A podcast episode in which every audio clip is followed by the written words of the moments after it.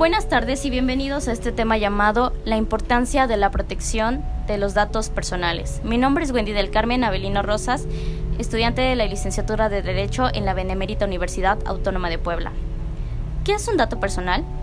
El artículo 4 del Reglamento General de Protección de Datos define que por datos personales se entenderá lo siguiente. Toda información sobre una persona física identificada o identificable. Se considerará persona física e identificable a toda persona cuya identidad pueda determinarse, directa o indirectamente, en particular mediante un identificador, como por ejemplo lo es un nombre, un número de identificación, datos de localización, identificador en línea o varios elementos propios de la identidad lo son física, fisiológica, genética, psíquica, económica, cultural o social de dicha persona. Esta definición da un enfoque clásico de lo que es un dato personal a cualquier clave que identifique o permita hacer seguimiento de una persona individual. En lo particular, se ha querido ampliar la consideración para recoger también información digital usada, para rastrear el comportamiento online de los individuos, tales como son cookies, direcciones IP o identificadores de dispositivos móviles. Es decir, aunque esos datos no estén unidos a un nombre, sí te permite identificar a una persona, como el nombre y apellido, domicilio particular, teléfono particular, correo electrónico, fecha de nacimiento, tarjeta de crédito, redes sociales y dirección de IP, localización, metadata e identificaciones. Que sea un dato personal no significa que no lo puedas recoger, tratar o usar, pero sí que al hacerlo debes cumplir con las medidas que exige la ley. Por todo ello es crucial contar con una agencia de datos que como DataCentric asegura procesos y los garantiza.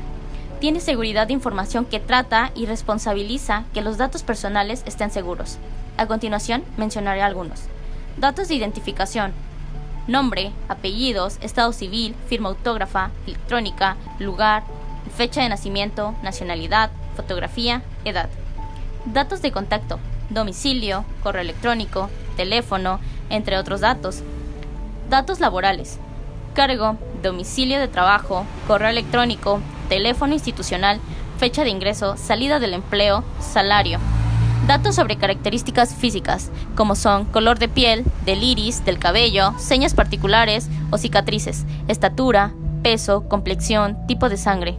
Datos académicos, trayectoria académica, títulos, cédula profesional, certificados, reconocimientos, datos patrimoniales, propiedades, bienes inmuebles, bienes muebles, historial crediticio, ingresos, egresos, cuentas bancarias, seguros, afores, números de tarjeta de crédito, número de seguridad social, entre otros. Datos biométricos, los cuales son forma del iris, huella dactilar, forma de la palma de la mano, patrones de la voz u otras características únicas. Algunos de los datos personales pueden resultar sensibles. En esta categoría se incluyen aquellos que involucran el ámbito privado de su titular, cuyo su debido podría derivar alguna afectación negativa, como la discriminación. Por citar un ejemplo, excluyen aspectos como el origen étnico, estado de salud, creencias religiosas, preferencias sexuales, afiliación u opiniones políticas. Las categorías se pueden clasificar de la siguiente manera. Datos de ideologías, posturas ideológicas, religiosas, filosóficas, morales, posturas políticas, de afiliación sindical, datos de salud, valoración, preservación, cuidado, mejoramiento, recuperación sobre el estado de salud, ya sea físico o mental, información genética, datos sobre su vida sexual, comportamiento, preferencias, prácticas o hábitos sexuales, datos sobre origen étnico, pertenencia a una etnia o región con condiciones e identidades sociales, culturales, económicas, costumbres, tradiciones o creencias. Como ya lo dijimos, hay diferentes tipos, pero hablando de todo esto, vamos a hablar de cómo se cuidan los datos personales. Todo esto, eh, la protección de datos personales es un derecho que permite a las personas controlar la información que comparten con otros, así como el derecho para que dicha información sea usada de forma adecuada, para permitir el ejercicio de los derechos y evitar daños a su intimidad y privacidad. Es evidente que la información es apreciada por muchos aspectos relevantes. Por ejemplo, en el ámbito organizacional, su importancia radica en la utilidad para la toma de decisiones o por su calidad de secreto industrial, por lo que en muchos casos es considerado el activo más importante. En otros casos, la información es fundamental para las operaciones de todos los días, aunque no siempre es propiedad de las empresas, sobre todo si consideramos que estos datos pueden pertenecer a los clientes o los usuarios. Por ello, en los últimos años ha cobrado relevancia la protección de datos personales. El artículo 16 constitucional reconoce la protección de datos personales como una garantía individual. Sentadas las bases anteriores, el primer punto es establecer la importancia de proteger los datos personales frente a la información en la que vivimos, en el cual el uso de tecnologías de la información permite comunicar datos de manera masiva, prácticamente ilimitada. Los datos reflejan quién eres, tus gustos, tu economía, tu salud, tus preferencias, es decir, nos convertimos como algunos lo llaman en seres de cristal.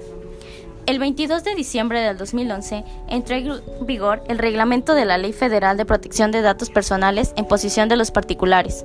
El pasado 6 de enero inició la última fase de esta ley respecto del ejercicio del derecho de arco. Resulta fundamental establecer los siguientes aspectos que pueden ser un título en el cumplimiento de la normatividad ya citada. La primera es la persona física a quien corresponden los datos personales es el titular de los mismos y por consecuencia le pertenecen y deciden sobre ellos. Los particulares que recaben, almacenen, difunden y utilicen datos personales están obligados a cumplir con la ley antes mencionada, ya que esta ley aplica a los profesionistas que prestan sus servicios de manera independiente. Las personas físicas y morales que realicen el tratamiento de los datos personales se denominan como responsables. Pero antes de la obtención de los datos responsables, el responsable deberá designar a un departamento para tramitar las solicitudes de los titulares para el ejercicio de los derechos, así como para fomentar la protección de datos personales en el interior de la organización. ¿Qué debemos entender por derecho arco? Bueno, las siglas quieren decir acceso, rectificación, cancelación y oposición de los datos personales, derecho que se le confiere al titular de los mismos. El titular de los datos personales podrá acudir ante el responsable solicitando el acceso para que éste le explique qué datos usa, qué datos comparte y con qué finalidad los utiliza. En cuanto a la rectificación, los titulares de los datos personales pueden solicitar ante el responsable que ajuste aquella información incompleta o inexacta.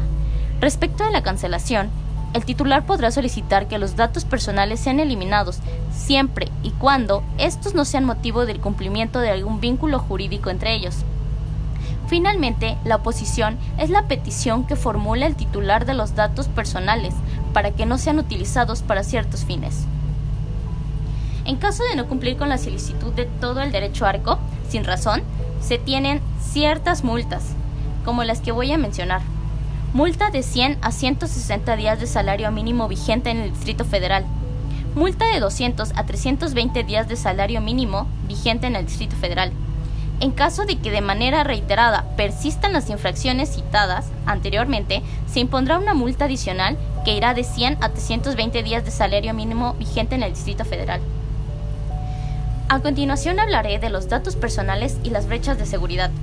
Debido a la importancia de los datos y a los beneficios que pueden generarle a los cibercriminales que buscan adueñarse de ellos, continuamente observamos brechas de seguridad relacionadas con la fuga de información, en los cuales se utilizan distintos vectores de ataque para lograr los fines maliciosos. Por ejemplo, en 2016 se conocieron casos de fuga de información relacionados con malware point of sale en compañías como Target, Home Depot, Oops, donde los atacantes lograron obtener más de 40 millones de números de tarjetas de crédito y débito de usuarios. Empresas como eBay, Yahoo, también se vieron en la necesidad de notificar a miles de usuarios que sus cuentas y contraseñas habían sido filtradas a través de un ataque. En 2015, otras industrias también se han visto afectadas, tal es el caso de Community Health System en los Estados Unidos. Fue víctima de la fuga de 4.5 millones de registros médicos. De acuerdo con el comunicado de la entidad, sus sistemas fueron víctimas de un APT. Sin importar las actividades de empresas, la industria a la que pertenece, su tamaño, ubicación geográfica e independientemente del ataque utilizado para afectarlas, la consecuencia más común suele ser la fuga de información con los conocidos daños a la imagen de las organizaciones. En esta lista se cuentan empresas, gobiernos y otras identidades, impacto de manera negativa en miles e incluso millones de usuarios. Por estas razones, en distintos países se han emitido leyes orientadas a la protección de datos personales que deben cumplir con las entidades del sector público-privado que traten información de carácter personal. La protección de los datos es un derecho de un ciudadano que brinda la facultad para controlar la voluntad, información personal de cada individuo que es almacenada, procesada o transmitida por terceros. Pero a todo esto nos preguntamos, ¿quién maneja tus datos personales? ¿Dónde están? Los datos personales siempre, siempre son tuyos pero a veces es necesario que se proporcionen a otros para hacer un trámite, comprar un producto, contratar un servicio. ¿Qué particulares recaban tus datos? Bueno, lo son los médicos, bancos, hoteles, restaurantes, tiendas de autoservicio, hospitales, empresas de telefonía móvil, servicios de Internet, farmacias, aseguradoras, transporte aéreo y terrestre, clubes deportivos, escuelas. ¿Qué entidades públicas tienen tus datos? Dependencias de los gobiernos federales, estatal, municipal, tribunales, procuradurías, fiscalías, institutos electorales, Comisión Federal, oficinas de tránsito, catastro, hospitales públicos, centros de salud, tesorerías, escuelas públicas. ¿Quién es el dueño de los datos personales? Bueno, pues recuerda que tú eres el único que autoriza el uso de tus datos personales. Tú decides a quién se los das, cuándo y para qué. En ocasiones es preciso darlos porque así los exige una ley. Las comisiones e instituciones de transparencia en los estados y en el DF protejan tus datos personales que recaban las oficinas estatales y municipales.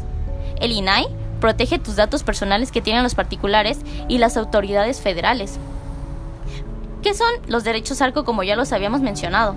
Son todos aquellos que protegen tus datos personales, ejercitando tu derecho a acceder a tus datos en posición de particulares o autoridades, rectificarlos cuando sean inexactos o incorrectos, cancelar su uso cuando resulten inadecuados, innecesarios o irrelevantes para la autoridad o particular que los tenga, oponerte a cualquier forma de tratamiento de tus datos personales. También puedes ejercer los derechos ARCO directamente ante las empresas que los tengan. Si no te responden, acude al INAI. En cualquier momento puedes acceder, rectificar, cancelar u oponerte al uso de tus datos personales aunque los hayas proporcionado voluntariamente. Se recaban cada vez que llenas una solicitud, encuesta, formato, boletos de sorteo, entregas de documentos que contienen tus datos personales, haces compras personalmente, por internet, por teléfono, realizas un trámite, solicitas un servicio, te inscribes a un programa público, se almacenan de diferentes archivos, físicos, documentos, electrónicos, bases de datos, CD, DVD, USB, virtuales, Internet, audiovisuales, audio y video, sonoros, audio. Se usan para generar historiales de hábitos, consumo, prácticas, preferencias, necesidades, hacer perfiles y padrones de consumidores, usuarios, beneficiarios, profesionistas, fines políticos, económicos, propagandísticos estadísticos, académicos, de investigación, mercadológicos, para prestar un servicio público o privado que hayas contratado. Al proporcionarlos, tienes que exigir conocer qué información requieren exactamente de ti. ¿Para qué los requieren? ¿Quién es el responsable de resguardarlos? ¿Cómo los protegen? ¿Quién o quiénes tendrán acceso a ellos? ¿Cuánto tiempo los tendrán? Si no te proporcionan esta información o estás en desacuerdo, acude a tu comisión del Instituto de Transparencia Local. Si se trata de alguna autoridad estatal o municipal, el INAI es empresa particular o de gobierno federal. Ojo, también puedes poner en riesgo a tus familiares y amigos que debes que proporcionas tus datos o otros sin su consentimiento, ¿eh? ¿Cuál es un tip para la protección de datos personales en el Internet? Bueno, para que tu experiencia en Internet sea segura y responsable, te sugerimos seguir estas recomendaciones. Revisa la política de privacidad. Decide si tendrás un perfil público, privado o con restricciones de quién pueda ver lo que publicas. Nunca, nunca proporciones tus contraseñas o claves de acceso a otras personas. Cámbialas con frecuencia. Si realizas compras o, o transacciones, verifica la autenticidad del sitio y sus medidas de seguridad.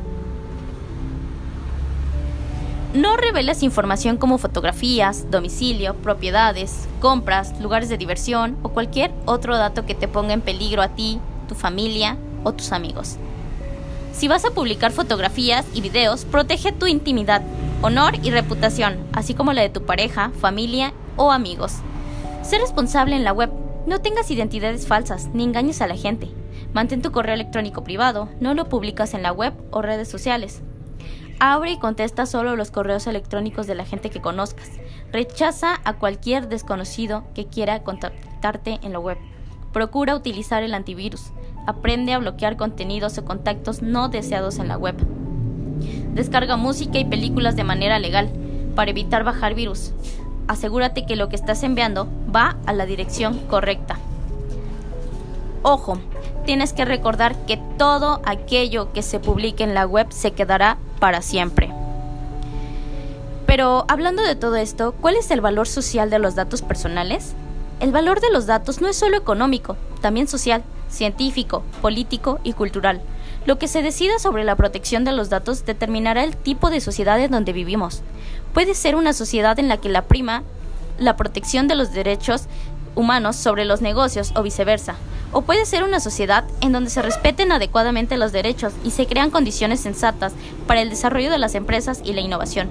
Son innegables, inimaginables y hasta inevitables las cosas que pueden alcanzarse en un formato por datos personales, tecnología y análisis. A partir de ellos, puede contarse con instrumentos para tomar mejores decisiones y poder decidir algunas.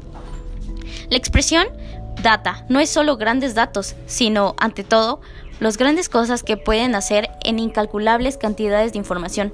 Se trata de innovación, basada en el uso de inagentes volunales de datos. Es una especie de minería de datos avanzada y a gran escala que se gestó desde el siglo XX y se realiza sobre muchísimos datos de diversa naturaleza y origen. Las TICs no solo son consideradas como el símbolo emblemático de la cultura contemporánea, sino que permiten buscar, recolectar, almacenar, relacionar, compartir y analizar grandes volúmenes de datos provenientes de diversas fuentes. El análisis de millones de datos de toda índole, públicos, privados, sensibles y obtenidos de muchas fuentes, redes sociales, motores de búsqueda, tweets, registros públicos, bases de datos privadas, encuestos, formularios, hojas de cálculo, sensores, correos electrónicos, etc., contribuyen a innovar, mejorar y revolucionar muchas cuestiones y obtener mejores resultados en actividades como, entre otros, la política, la educación, la salud, los negocios, el gobierno, la investigación, la seguridad, la lucha contra el crimen, los negocios. Es innegable el enorme y creciente potencial del uso de los datos. Resulta trascendental no dejar de mencionar, así sea someramente, que la protección de datos es considerada como un elemento constitucional de la democracia. Anota el profesor italiano Stefano, que es una figura del hombre de vidrio, como lo antes lo mencionábamos, que éramos seres de vidrio. El derecho a la privacidad, intimidad y derecho a la protección de datos personales. La protección de datos no surgió espontáneamente, sino que fue fruto de diversos hechos y documentos que progresivamente fueron recalcando la incidencia de la tecnología en el tratamiento de la información sobre personas. Desde mediados de los 70 y con mayor énfasis en la década de los 70, el Consejo de Europa y la Organización de las Naciones Unidas emitieron revoluciones cuyo primordial objetivo fue, de una parte, destacar los beneficios del progreso científico y tecnológico para el desarrollo de la sociedad y otra parte, poner de presente los riesgos que para los derechos humanos genera el uso indebido de la tecnología. Pero nos saltamos toda la evolución y el origen del derecho a la protección de los datos. A principios de los 70 también se expidieron las primeras leyes sobre protección de datos y progresivamente se ha venido registrando una eclosión de normas locales, generales y sectoriales en muchos países del mundo. Estas leyes fueron expiradas en un contexto tecnológico sustancialmente diferente que tenemos del 2013 en adelante. La primera generación de los precipitados documentos sobre protección de datos personales fue del año de 1970 al 2000 por parte del Consejo de Europa, la ONU o la OECD y el Parlamento Europeo que se concentraron en establecer los requisitos que deben conservarse en el tratamiento de esa información principalmente desde el prisma del derecho de la intimidad.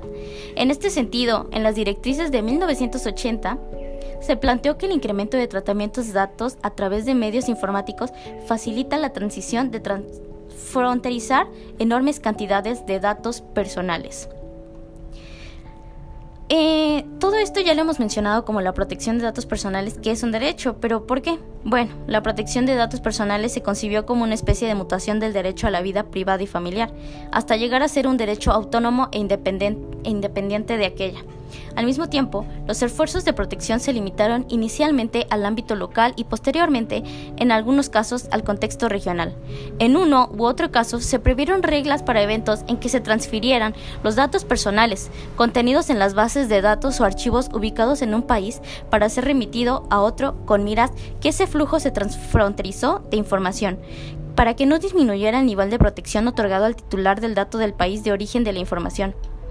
Posteriormente, y con ocasión de la proclamación en el año 2000 de la Carta de los Derechos Fundamentales de la Unión Europea, se dio un viraje crucial al concebir la protección de datos. Derecho a la protección de datos personales en los instrumentos nacionales. No existe uniformidad en la doctrina para referirse al derecho de la protección de datos personales. Algunos autores lo denominan el derecho de abs data, o sea, derecho a la libertad informática o derecho a la autodeterminación informática.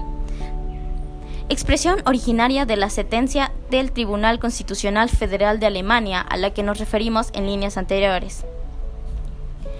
No es espacio para definir cuál expresión es la más apropiada o académica más precisa. No obstante, considero que hoy se debería realizar al derecho fundamental al debido tratamiento de los datos personales por varias razones, las cuales son cuatro y las mencionaré.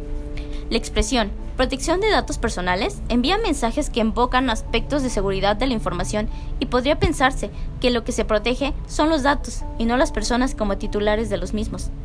El Apes Data solo comprende unos derechos del titular del dato, pero deja por fuera otros aspectos que involucran el tratamiento de los datos personales. El derecho al debido tratamiento de datos personales aborda otras cuestiones inmersas en las expresiones protección de datos personales y Apes Data. El objetivo principal no solo consiste en proteger los derechos de las personas cuando sus datos son recolectados, almacenados o utilizados por terceros, sino son conferibles una serie de derechos, acceso, corrección, cancelación, oposición, derechos arco, para que ellos se conviertan en sujetos activos hasta donde pueda de lo que suceda con sus datos personales. Finalmente, es necesario que el tratamiento sea debido, es decir, correcto o realizado conforme a la ley. Se trata de una gestión reglada y calificada, pues la recolección almacenada y uso de la informática no puede hacerse de cualquier manera. La expresión debido podría asimilarse a legal, en la medida de que el tratamiento debe efectuarse observando unos principios y reglas previamente establecidas en las normas. El derecho al debido tratamiento de los datos personales parte del supuesto que la recolección y uso de los datos no es algo que solo le interese al titular del dato. Reconoce que los datos son necesarios para realizar muchas actividades lícitas, legítimas y del interés general o particular, según el caso. Por eso, no es un derecho para oponerse al tratamiento, sino para exigir un correcto tratamiento de la información sobre las personas. No se opone al uso informático, sino al abuso informático Reiteramos que la materialización y el éxito del derecho al debido tratamiento de los datos personales depende del uso responsable, legal y ético de las TIC y de la información. Todo lo demás es importante, pero insuficiente, si quien usa la información no procede de dicha manera, porque para el titular o las autoridades de protección de datos es imposible conocer y probar todo lo que responsable, encargados o usuarios hacen con los datos, este derecho no está contra el poder informático, sino contra el abuso del poder informático. Hablando de directrices internacionales sobre protección de datos personales, ¿qué decimos con todo esto? Vivimos en un mundo global e hiperconectado, pero con diferentes sociales, culturales, económicas y legales de cada país. Pese a ello, se ha procurado lograr un consenso internacional sobre el contenido mínimo de los textos que regulan el tratamiento de datos personales en las instituciones para cumplir esos mínimos, exigir un debido tratamiento de la información en estudio. No existe consenso sobre las cuestiones, razón por la cual existen diferentes enfoques de protección, que si visibilizan, entre otros. En diversos modelos lo excluyentes, entre sí, hay una protección de los derechos de las personas, cuando sus datos son recolectados o usados, circulados, etc. No obstante a lo anterior, en el mundo progresivamente se expedieron regulaciones generales sobre la protección de datos que destacamos ¿Qué son los modelos de regulación, de protección de datos personales? Son internacionalmente se han identificado al menos cinco modelos de sistemas de regulación para proteger los datos personales y otros contextos, a saber, disposiciones constitucionales, leyes generales, leyes sectoriales, la contratación y la autorregulación. Cada país define el camino a tomar para abordar este tema.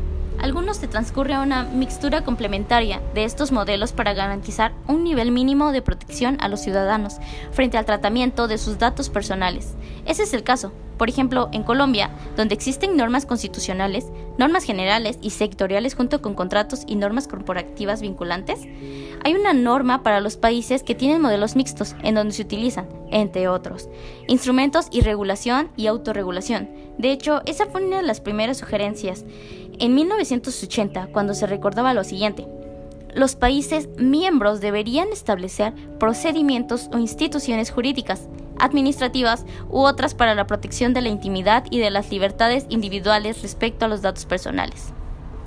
Los países miembros deberían, en particular, procurar adoptar una legislación nacional adecuada, fomentar y apoyar la autorregulación, ya sea en forma de códigos de conducta o de otro modo Prever medios razonables para que las personas ejerciten sus derechos. Prever las sanciones y recursos suficientes en caso de incumplimiento de las medidas de las cuales se implementen los principios expuestos anteriormente. Y asegurar que no haya discriminación injusta contra los sujetos de los datos. Todo depende de cada país y es especialmente de sus gobernantes, junto con el regulador. Adoptar uno u otro modelo depende de la voluntad política. Pero de a todo esto tenemos una conclusión. La conclusión es que nunca, nunca des datos de más. Y cuando des un dato siempre pide para qué se utilizan y cuál es la finalidad. Si haces algo en la web, recuerda que todo se quede ahí. Nunca des una ubicación que recuerda que eso puede poner en riesgo a tu familia. Espero no sea muy largo y les haya interesado y también les sirva de mucho esta información. Gracias.